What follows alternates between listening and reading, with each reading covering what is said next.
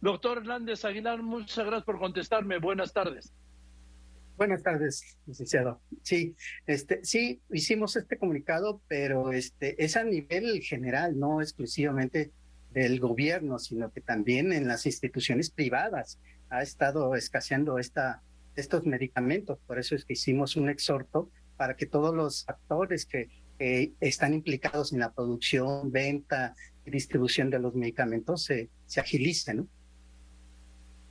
A ver, eh, a ver, faltan en las instituciones de gobierno, pero también faltan en las instituciones médicas privadas, doctor. Sí, sí, a nivel privado, a nivel privado es donde se ha visto.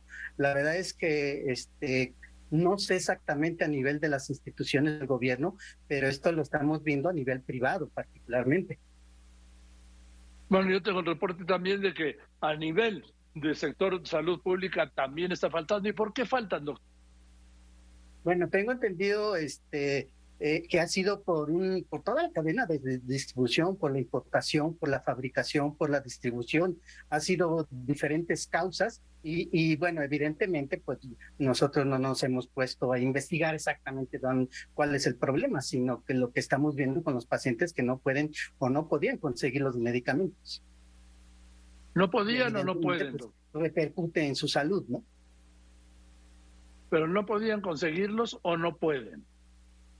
Ya ahorita ya han empezado a conseguirlos, ya dos, tres laboratorios me han hablado, nos han localizado para indicarnos este, que ya lo están este, poniendo a la venta, inclusive nos han facilitado teléfonos para poder eh, dárselos a los ah. familiares y que si tienen problemas para localizarlos, los localicen. Pero esto es a partir de ayer, digamos.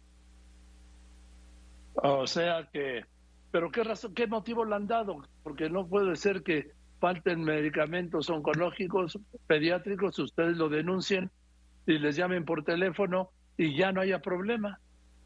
Pues ojalá si fuera todo, no, doctor. No, no han sido por los laboratorios, ya le digo, dos, tres laboratorios que nos han estado localizando para indicarnos que, cómo se puede conseguir los medicamentos, ¿no?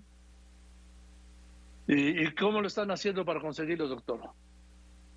Ahorita nos han estado comentando que en las farmacias este, de cadenas han estado ya la, la posibilidad de comprarlos y que si algún paciente no lo puede conseguir, les demos teléfonos para que ellos los, ah, orienten a dónde los pueden localizar.